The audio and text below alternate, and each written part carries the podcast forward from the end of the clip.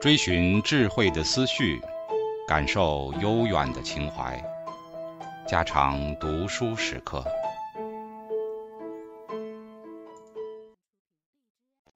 警告：慎入，非专业朗读，听后可能出现且不仅限于挺尸等严重不适，另切勿洗耳，以免污染水源。引发小猫、小狗中毒等严重生化事件。人性的核心，进化心理机制的基本原理。在这一节，我们主要从进化心理学的视角来讨论人性的核心组成。首先，所有的物种，包括人类，都有一种被描述出来并加以解释的本性。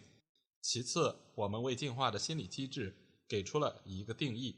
这些机制正是构成人性的核心单元。最后，我们将考察进化的心理机制的某些重要属性。万物皆有本性，雄狮的本性部分的表现为四条腿走路，长有长长的鬃毛，并以捕猎其他动物为食。蝴蝶的本性部分的表现为最初时变成蚕蛹，作茧自缚，后来破茧而出，翩翩起舞，挥舞着翅膀去寻找食物和配偶。豪猪的本性之一是用刚毛保护自己，臭鼬的防御措施是依靠它喷出的恶臭气体。雄鹿靠的是鹿角，而海龟则是通过龟壳来保护自身。万物皆有本性，而本性皆不相同。在漫长的进化历史中，每个物种所面临的选择压力都是独一无二的，所以它们所要解决的适应性问题也迥然相异。人也有本性，这些特征让我们在自然界中变得独一无二。所有的心理学理论都暗示着本性的存在。对弗洛伊德而言，人性由强烈的性冲动和攻击冲动所组成；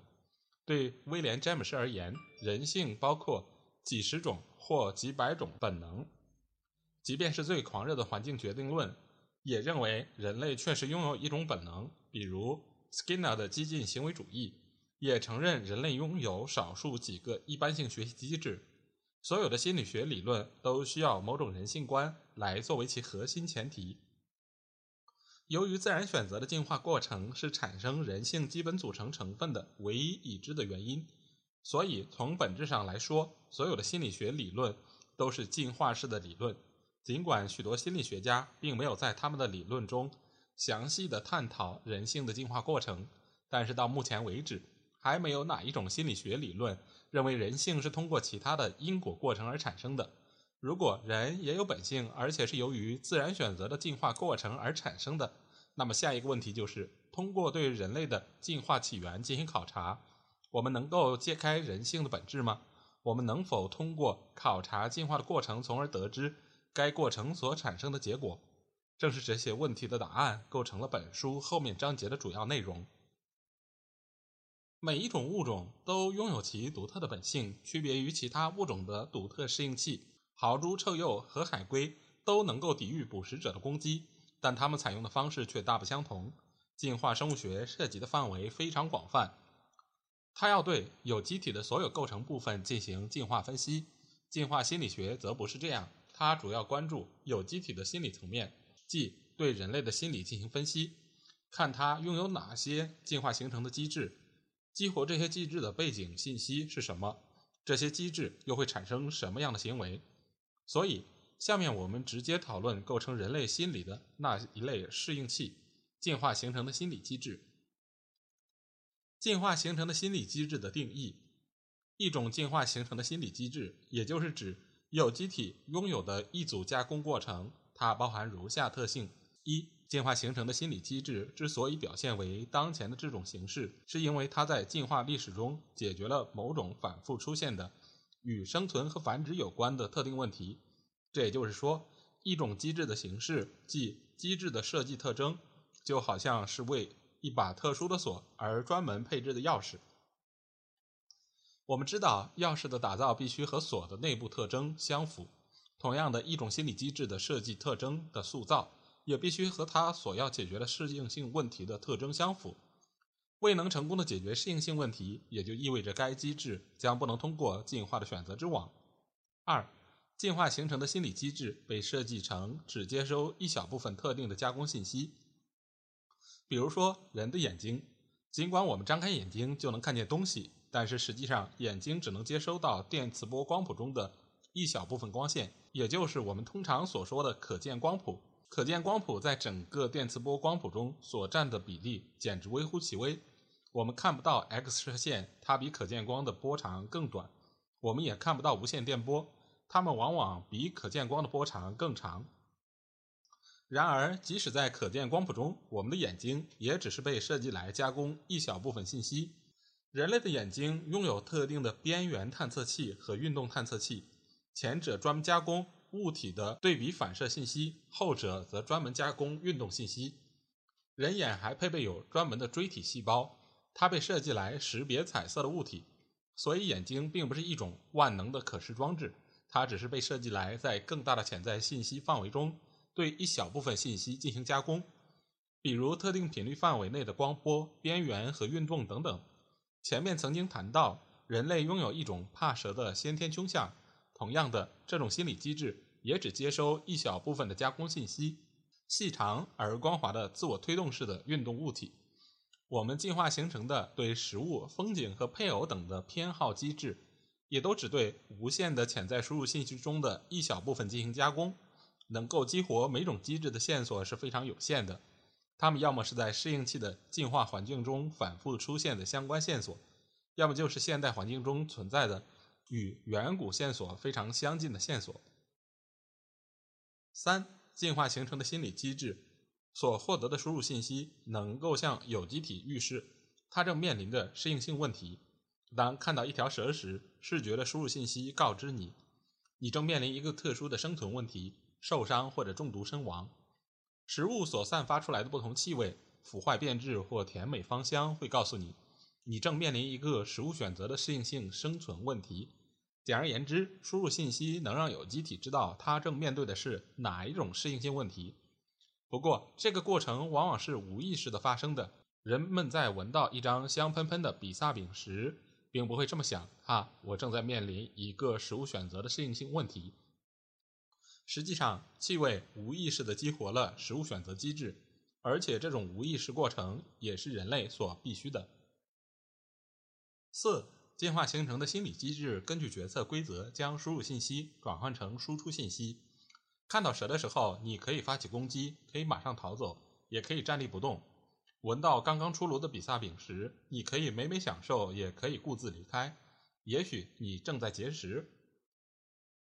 决策规则是由“如果那么”指令所组成的一套程序，它让有机体在不同的情况下采取不同的策略。五、进化形成的心理机制所产生的输出，可能是生理活动，可能是其他心理机制所需的信息，也可能是外显的行为。看到蛇的时候，你的生理活动马上被唤起，并产生恐惧反应，生理输出。你可以用这种信息来评估你的行为选择。比如站立不动或马上逃走，作为其他心理机制的输入信息，而评估的结果则是产生外显的行动，比如逃走行为输出。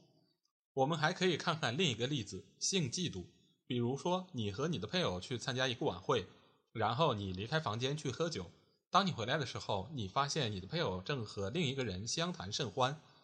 他们站得非常靠近，而且深情地看着对方的眼睛。偶尔还会有轻微的身体接触，这些线索能够激活一种我们称之为性嫉妒的心理反应。这些线索作为性嫉妒心理机制的输入信息，向你预示你正面临一个适应性问题，即有可能丧失配偶。接下来，你根据一套决策规则来对这些输入信息进行评估。一种选择是忽略他们两人，假装自己漠不关心；另一种选择是威胁你的竞争者。第三种可能的情况是你勃然大怒，然后攻击你的配偶。当然，你还可以对你们的关系进行重新评估。所以说，心理机制的输出结果可能是生理活动唤起，可能是行为对抗、威胁和攻击，也能够作为其他心理机制的输入信息，重新评估你们的关系。六、进化形成的心理机制所产生的输出结果，直接指向特定适应性问题的解决方案。正如配偶的潜在不忠行为的线索预示着一个适应性问题的出现一样，性嫉妒机制的输出结果则直接指向这个问题的解决方案。受到威胁的竞争者可能会离开晚会，你的配偶可能不再和其他人调情，又或者通过对双方的关系进行重新评估，你决定还是分手为妙。这些方案都可以帮助你解决所面对的适应性问题。我们说，进化形成的心理机制的输出结果会为适应性问题提供解决方案，但这种说法并不意味着这些解决方案就是最佳的或成功的。竞争者可能不会被你的威胁所吓倒，尽管你表现出嫉妒，但你的配偶仍然有可能继续和别人眉来眼去。所以，我们的主要观点并不是说心理机制的输出结果总是会成功的解决问题，而是说心理机制的输出结果在平均水平上能比当时的进化环境中存在的其他策略更为有效的解决问题。需要记住的是，在进化历史中能够成功解决适应性问题的机制。不一定能在现代环境下成功的解决同样的问题。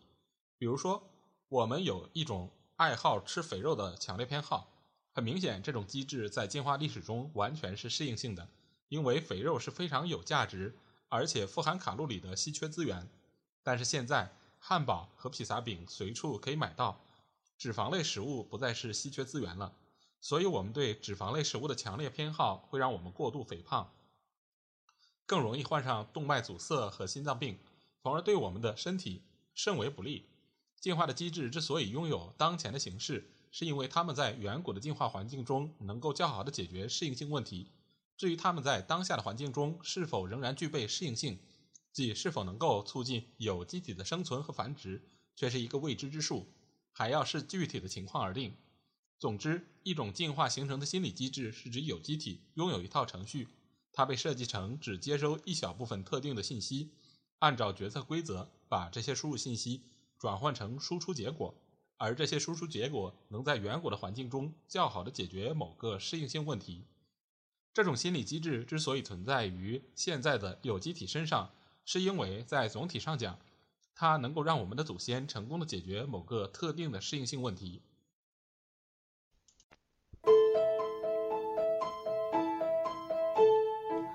家常读书制作，感谢您的收听。